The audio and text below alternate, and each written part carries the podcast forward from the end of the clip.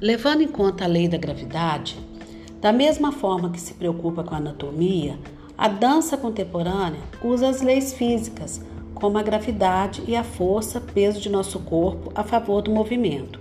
Mas como você já deve ter percebido, regras e padrões passam longe da dança contemporânea.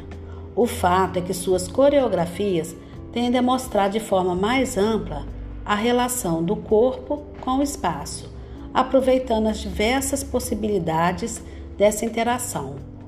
O coreógrafo Ivaldo Bertazzo, criador do método de educação do movimento, diz que, se nosso corpo se constitui de vários pedaços, o movimento nos possibilita juntar as peças e criar unidade. Sobre novos pontos de vista, a dança contemporânea nos permite desalojar velhos padrões não só de movimento, mas de formas de pensar. É preciso deixar de lado certos valores para se espreguiçar no chão ou improvisar, mesmo sabendo que, para quem olha de fora, você pode parecer ridículo.